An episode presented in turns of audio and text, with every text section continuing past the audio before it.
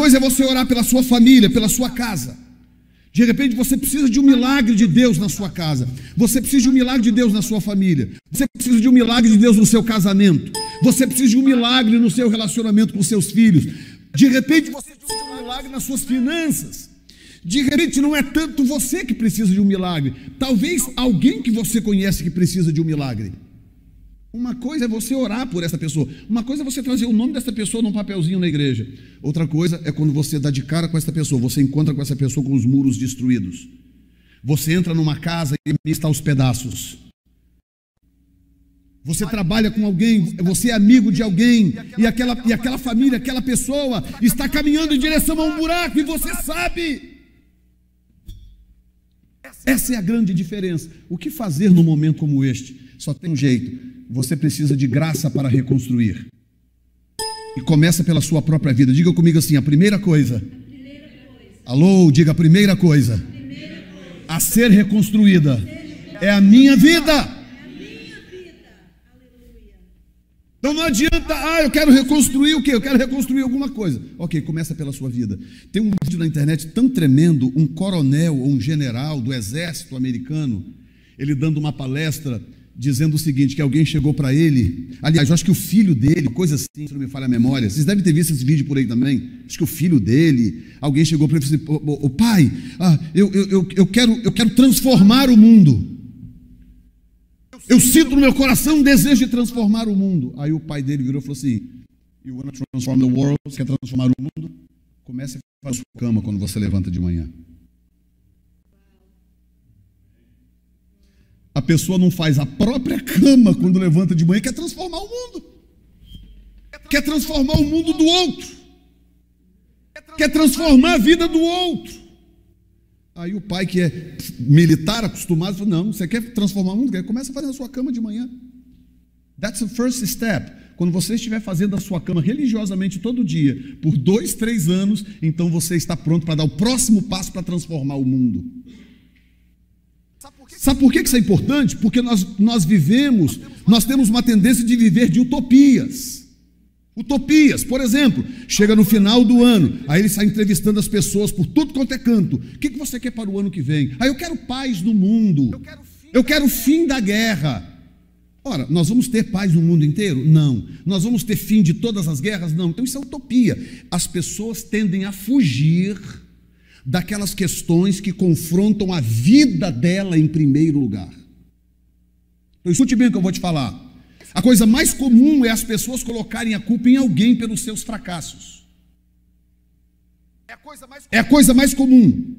A vida dele não vai bem porque a mulher dele não sei o que lá, a vida não vai bem porque o patrão dela não sei o que, não porque fez algum mal para ele passado, não porque o ano passado alguém deu um trambique, porque semana passada alguém não sei o que lá.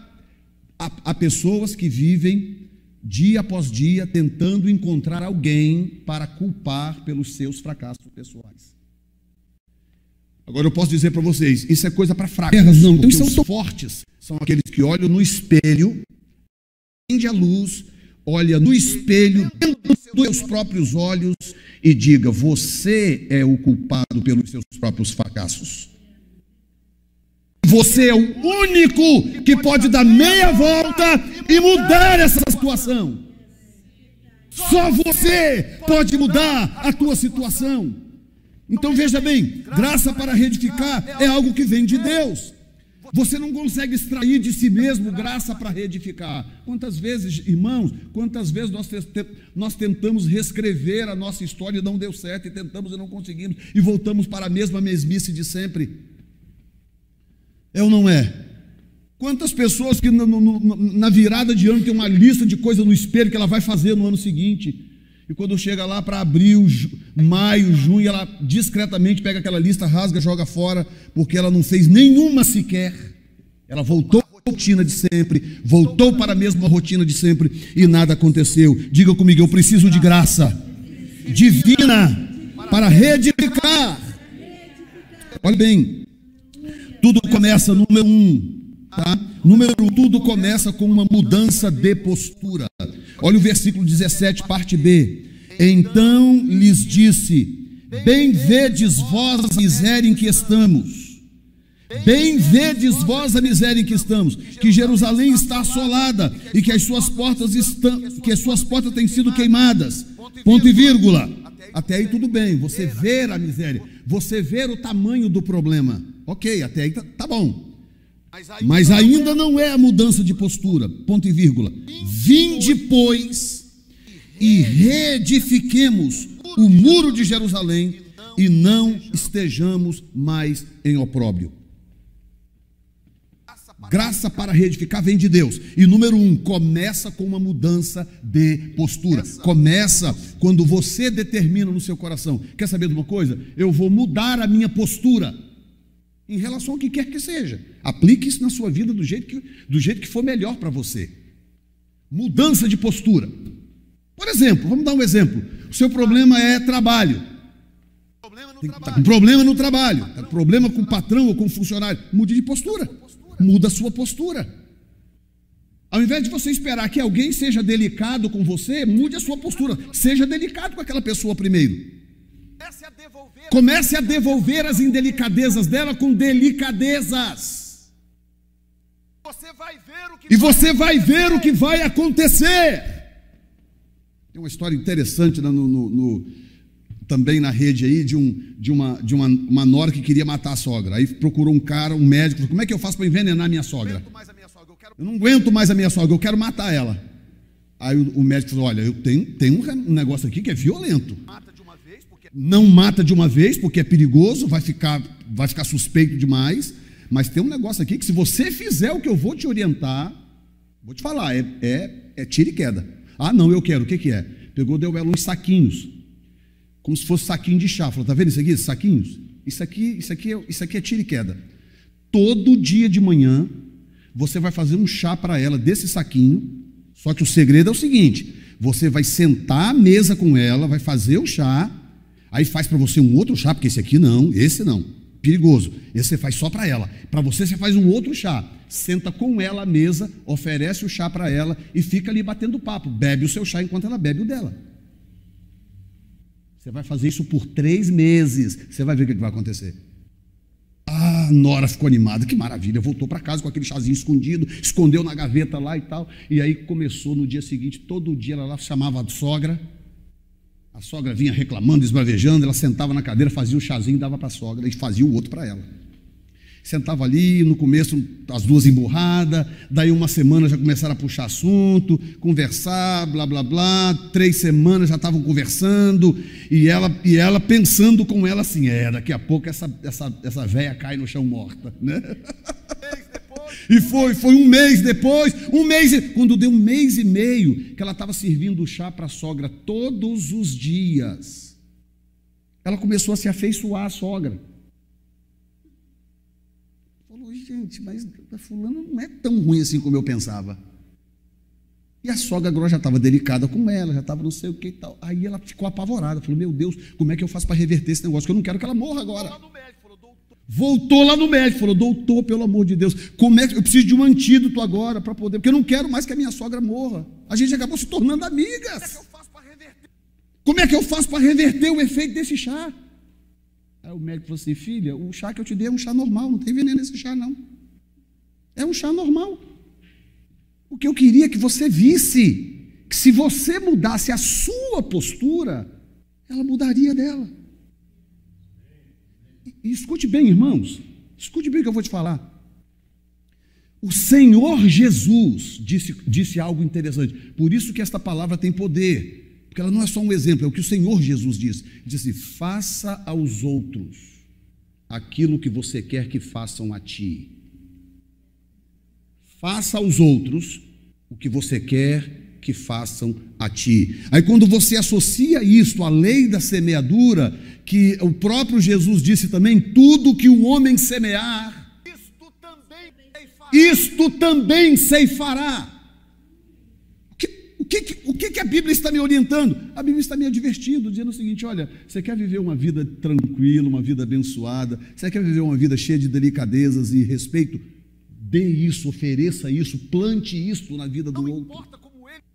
Não importa como ele Faça vai te responder, você. faça você. Porque o teu Senhor, Porque o teu Senhor disse para você fazer. E tem muita coisa, irmãos, que nós fazemos porque Jesus mandou, não é nem porque nós gostamos. Porque tem coisa que nós fazemos que não são muito prazerosas, mas Jesus mandou fazer. Ele disse que funciona. Digam graças a Deus. Mudança de postura. Então Neemias vem, vê aquela situação, a cidade toda destruída. Olha, os outros também tinham visto que a cidade estava destruída, sim ou não? Sim. Como? Como que eles não viam que a cidade estava destruída? Então Neemias veio e disse o óbvio. Disse: É, a cidade está destruída, né, gente? É, a cidade está destruída. Ok, até aí está óbvio que todo mundo sabia. A diferença está na postura de Neemias, que ele diz assim: venham e vamos reedificar esses muros.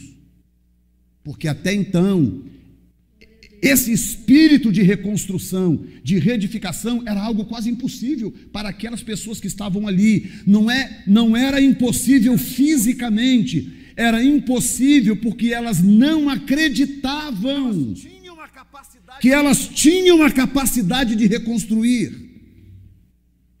Mas eu digo para você nesta noite: Deus colocou dentro de cada um de nós a capacidade de reconstruir, de restaurar, de começar de novo, porque Ele criou você do barro.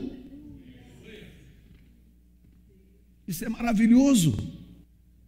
Alguém disse certa vez que a, a maior inveja de Satanás não era só porque o Senhor criou o homem à sua imagem e semelhança, mas foi porque o Senhor criou o homem do barro. Porque Satanás já tinha caído, caiu uma vez só, caiu para sempre, não tem conserto para ele mais. Não tem conserto. Por quê? Porque ele foi feito de glória, não se conserta a glória, mas barro conserta. Barro é fácil. Barro é fácil. Basta você quebrar, quebra, Basta você quebrar, quebra o vaso, esmiuça de novo, joga água nele e refaz dali um vaso novo, diz o Senhor. Por isso que Deus é capaz de pegar uma pessoa que sempre viveu uma vida de fracasso e transformar a vida dessa pessoa da noite para o dia, e esta pessoa começa a escrever uma nova história.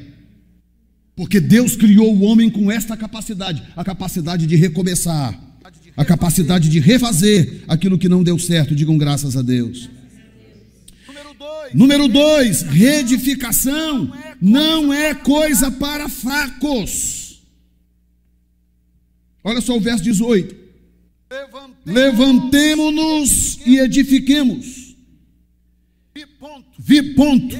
E esforçaram as suas mãos para o bem. Diga comigo, esforçaram. Então, reedificação não é coisa para gente fraca, não. Tá? Reedificação é coisa para gente que entendeu que tem um propósito diante de Deus.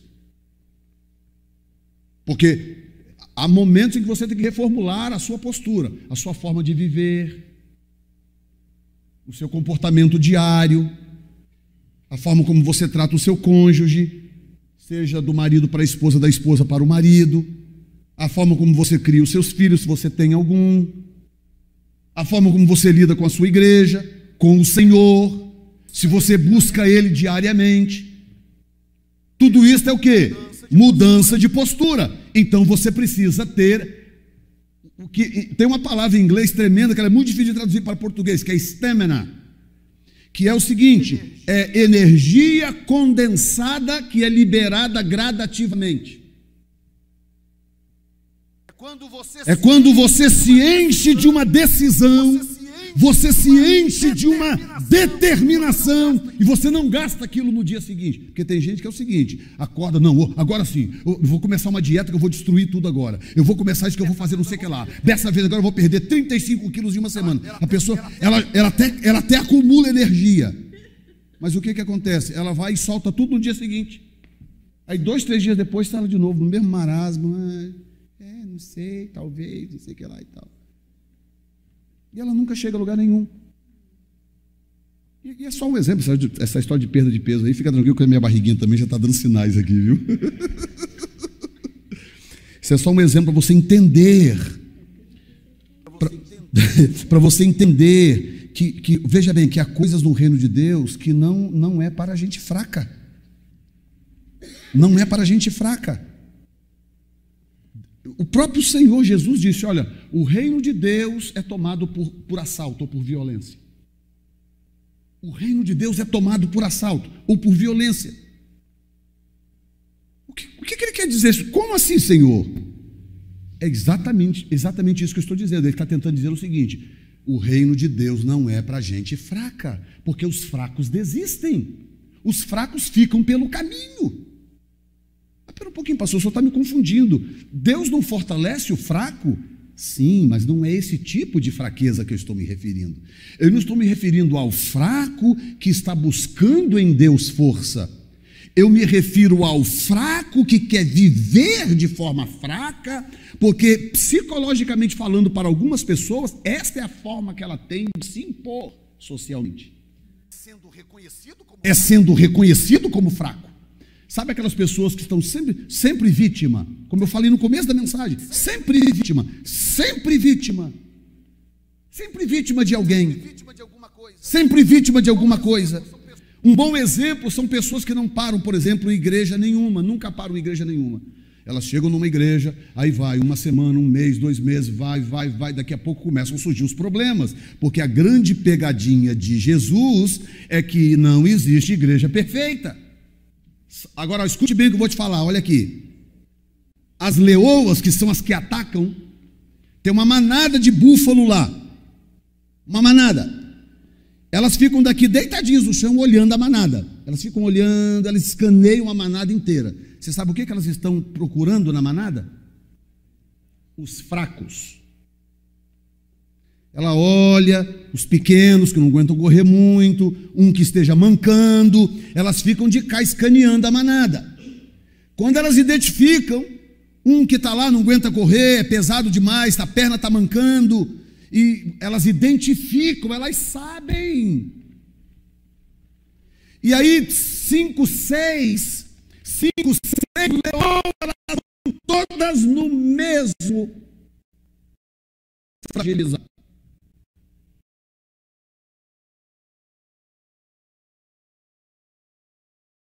E correm os fortes, correm, desaparecem e o fraquinho fica tentando correr, tentando correr, daqui a pouco todas elas estão em si, pobre, búfalo, e, e, e com certeza é morte. Então veja bem, a primeira coisa que o diabo faz, começa a te ridicularizar, zombar de você e te desprezar. Por quê? Porque ele está testando para ver se você tem consciência de quem você é em Deus ou se você é um dos fracos que desaba com qualquer coisa. Essa é a primeira coisa que o diabo faz. Então o que, que acontece? Tobias Sambalate, eles não conheciam Neemias. De repente aparece lá, 70 anos depois da cidade destruída, um chamado Neemias, que diz que tem cartas do rei, e agora esse cara está falando de reconstruir a cidade. Então eles não sabem até que ponto Neemias é determinado para fazer o que Deus colocou no coração dele. O que, que eles fazem? Eles fazem o primeiro ataque. Qual é? Começa a zombar do cara. Ah, que nada, isso aí, João ninguém, vai conseguir coisa nenhuma, não sei lá, zombaram de nós, desprezaram-nos. Irmãos, fica para nós, quantas pessoas que deixam Jesus por causa de coisas bestas? Não, porque fulano de tal falou não sei o que de mim, porque ciclano disse não sei o que lá, disse que eu sou isso, disse que eu sou aquilo. By the way, deixa eu dizer uma coisa para vocês. Toda pessoa dentro de uma igreja que pega uma conversa de uma pessoa e leva para uma outra, sabendo que aquela conversa é nociva, essa pessoa está trabalhando para Satanás.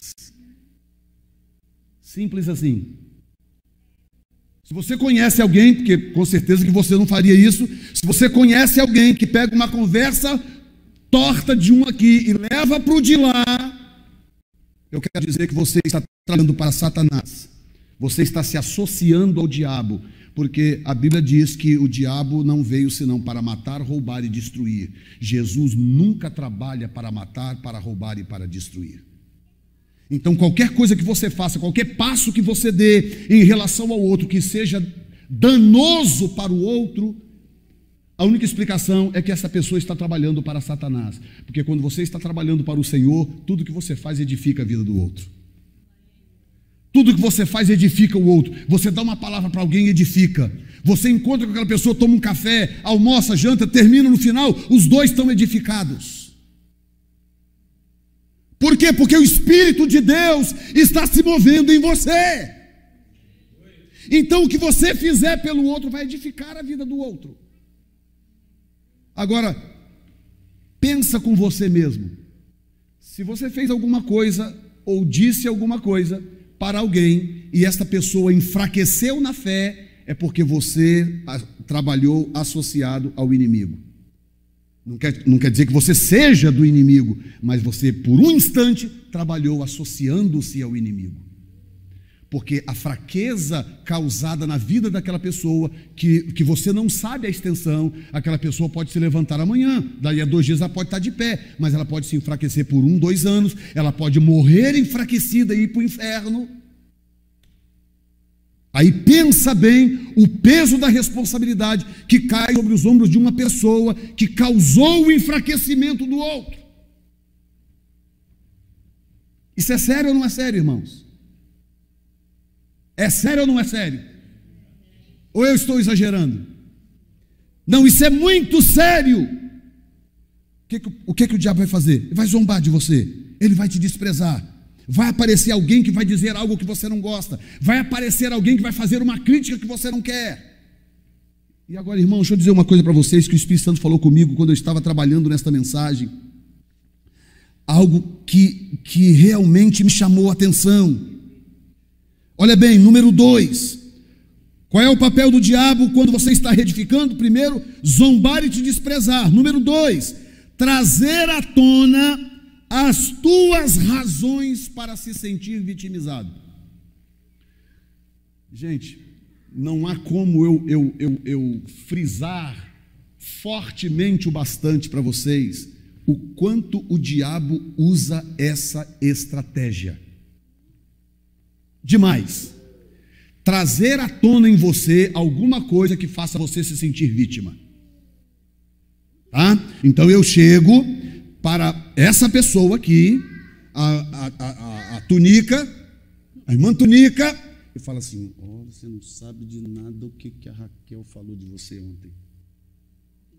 Olha, eu não gosto de fofoca, pelo amor de Deus. Mas é porque eu gosto muito de você, eu vou te falar. Mas Deus me livre, fofoca comigo? Não, de jeito nenhum. Aí vai, solta, solta uma coisinha, uma, uma coisinha qualquer disse que a unha do seu dedo esquerdo é encravada. Qualquer coisinha, qualquer besteira. O diabo usa qualquer besteira. Por quê? Porque o diabo nos estuda, ele me conhece, ele me estuda há anos, e ele te conhece, ele te estuda há anos. Ele sabe onde está o seu calcanhar de Aquiles. Ele sabe exatamente aonde mexer em você para que você se sinta vítima. Porque é quando você se sente vítima do outro é que você enfraquece na fé. Quando você se sente vítima do outro, a sua fé enfraquece.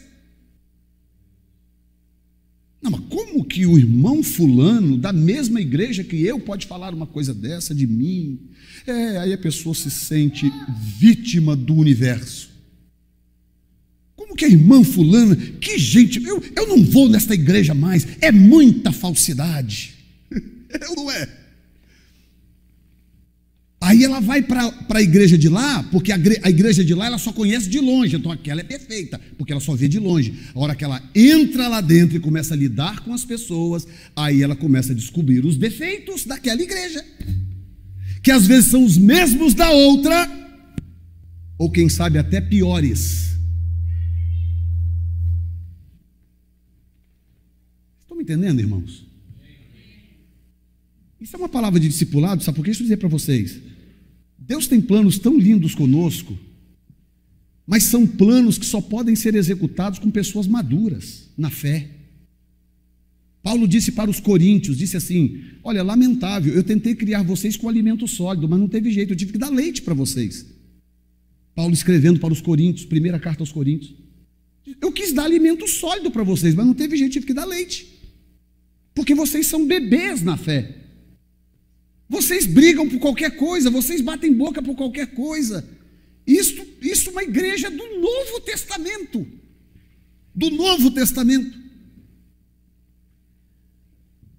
Mas aí ele escrevendo para Tessalônica, para Tessalônica, ele diz assim: Olha, a fé de vocês está sendo conhecida em todo o mundo, quer dizer, o mundo da época dele, né? Em todo o mundo.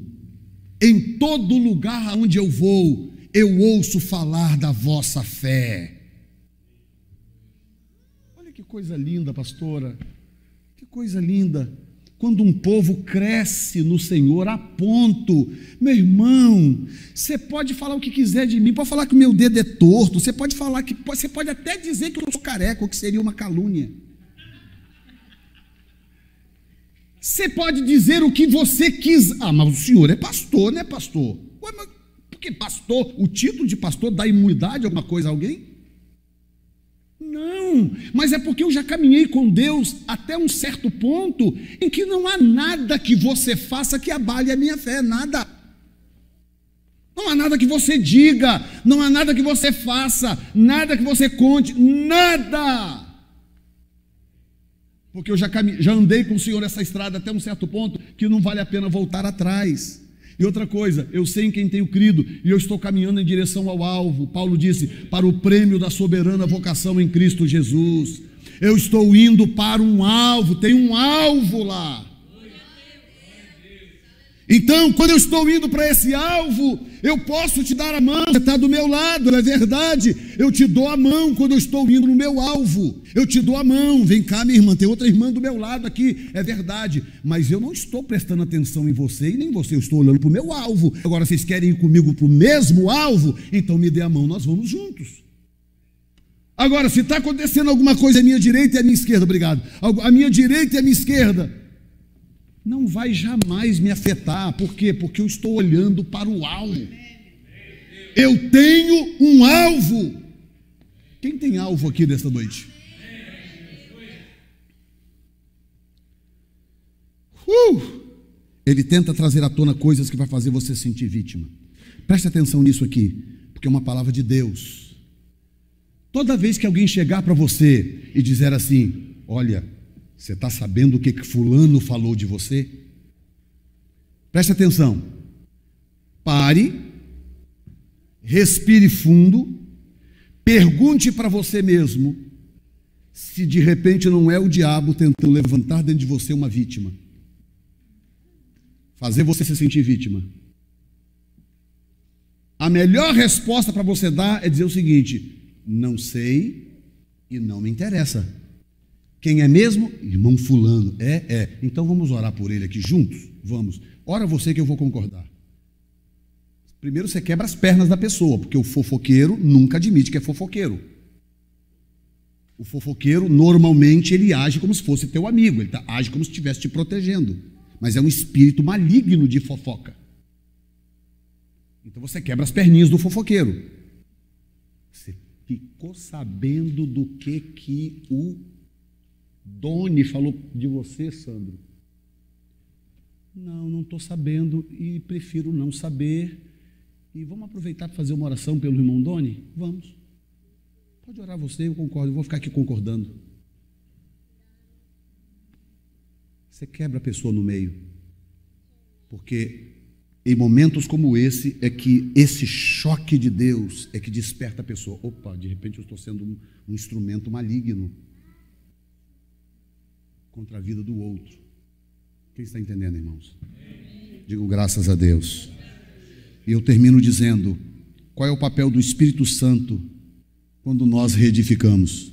Você viu o papel do diabo, mas o que interessa para nós é o papel do Espírito. Em primeiro lugar, te fazer ver que é Deus quem faz prosperar o teu esforço. Olhem para mim aqui, olhem para mim aqui. Deixa a menininha, ela está na casa do pai, tá? Jesus falou: quem não for como uma criança não pode ver o reino de Deus. Então, essa é a diferença. Ela está na casa do papai, tá vendo? E nós é que somos os adultos é que não conseguimos ser assim. Então, olhem para mim, deixa ela na casa do papai, tá? Número um, te fazer ver que é Deus quem faz prosperar o teu esforço. Diga comigo, é Deus. Mais forte, diga, é Deus. Quem faz prosperar o meu esforço. Então, olha só o verso 20.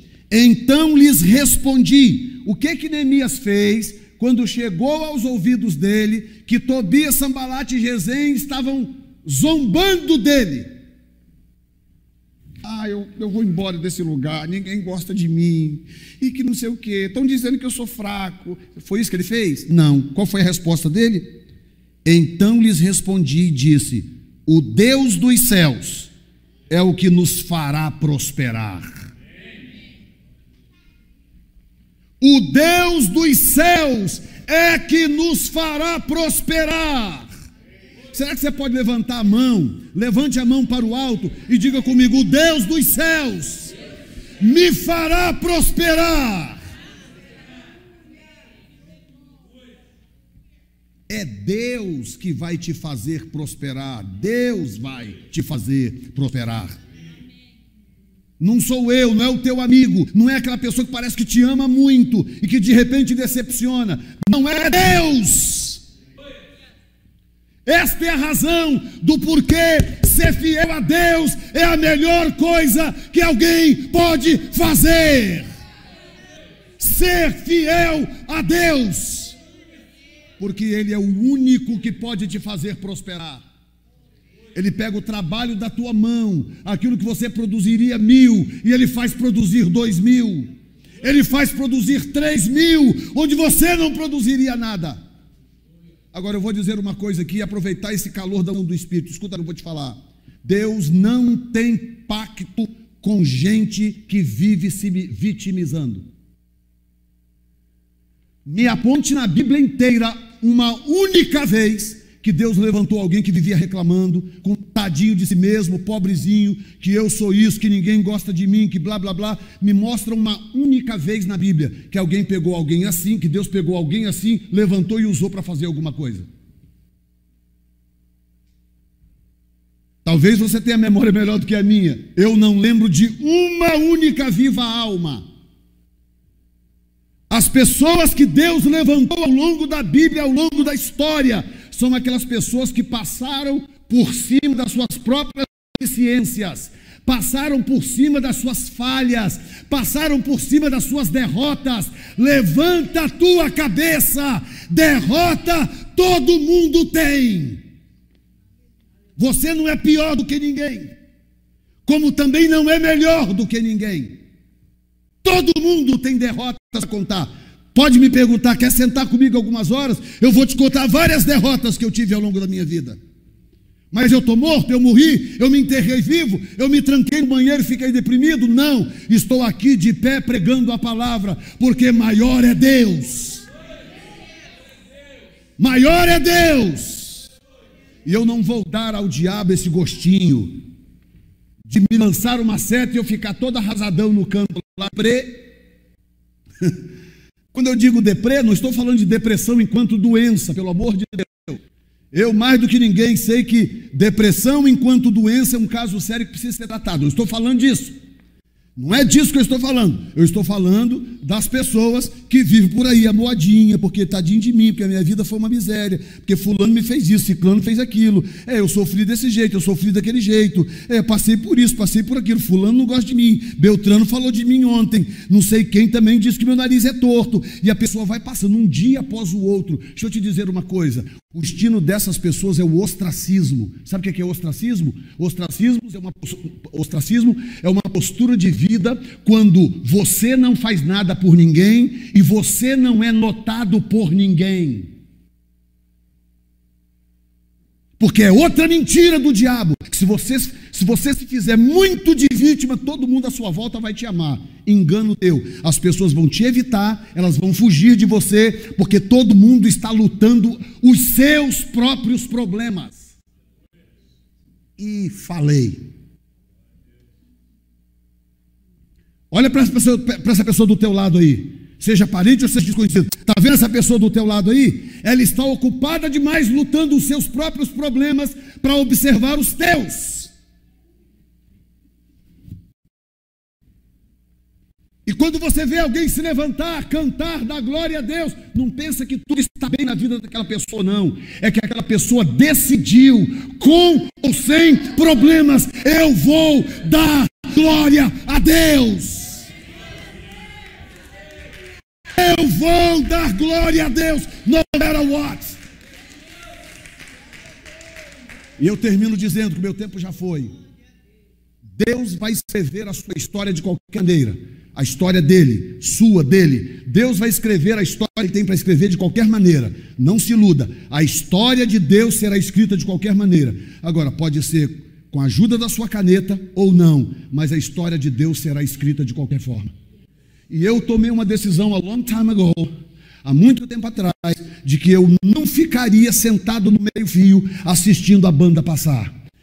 Eu vou entrar no meio da banda também. Ah, mas eu não sei tocar nenhum instrumento de sopro. Eu não sei tocar nada bacana. Não tem problema. Eu vou entrar lá também. Eu vou entrar na banda e eu vou tocar nem que seja qualquer coisa que vai fazer um barulho para dizer que Deus é grande, que o Senhor é bom e que a sua misericórdia dura para sempre. Eu vou fazer alguma coisa para que o diabo caia por terra em saber que ele não tem poder sobre a minha vida e sobre a minha casa. Aleluia! Eu vou tocar qualquer coisa, panela, qualquer coisa, mas eu não vou ficar sentado no meio-fio assistindo a banda passar. Eu vou ajudar a escrever a história. Eu vou mudar o meu destino e vou mudar o destino de quem estiver à minha volta. Digam graças a Deus. Uma das coisas que eu quero te desafiar é o seguinte: se você ficar perto de mim muito tempo, eu quero te informar que o seu destino vai ser mudado. O seu destino vai ser transformado. Porque à medida que eu transformo o meu, o seu vai ser afetado também. E se Deus tem um plano na tua vida, e Ele tem, senão você já teria ido para o paraíso. Tem um plano na tua vida, e este plano não será cancelado para a glória do nome do Senhor. Coloque-se de pé neste momento. Meu Deus. Meu Deus, meu Deus, meu Deus. Uh, Senhor dos exércitos. Aleluia, Jesus. Digam glória a Deus, meu irmão. Dá glória ao Senhor. Graças a Deus. Nós vamos orar neste momento e vamos entregar os dízimos que não foram arrecadados ainda, agora que, que eu fui informado. Você vai entregar então seus dízimos e ofertas, logo após a oração, estaremos terminados em nome de Jesus. Levante a sua mão para o alto enquanto você glorifica o Senhor. Pai, nesta noite nós te louvamos, te bendizemos, te agradecemos pela tua palavra, te agra agradecemos ao Senhor, porque o Senhor nos ama com um amor incomparável, o Senhor nos ama com um amor magnífico. Pai, muito obrigado, Senhor. É sim, é verdade, passamos por lutas, enfrentamos problemas, sofremos algumas derrotas, Pai, mas a guerra ainda não acabou. Nós vamos chegar ao final da guerra em vitória, em vitória, porque o Senhor determinou assim. Eu quero profetizar sobre a vida do meu irmão e minha irmã, um tempo novo, um tempo de glória, um tempo de vitória, para a glória do Senhor. Pai, modifica, altera, reedifica o destino, a vida deste meu irmão, para a glória do nome do Senhor. Restaura a sua vida, restaura a sua vida orosa, restaura o seu casamento, restaura suas finanças, restaura, Senhor, restaura seu ministério, sua vida espiritual, em nome de Jesus Cristo. E eu libero nesta noite uma unção de reedificação, uma unção de reconstrução na área em que você precisa, em nome de Jesus. E todos dizem nesta noite: graças a Deus, dê um aplauso ao Senhor.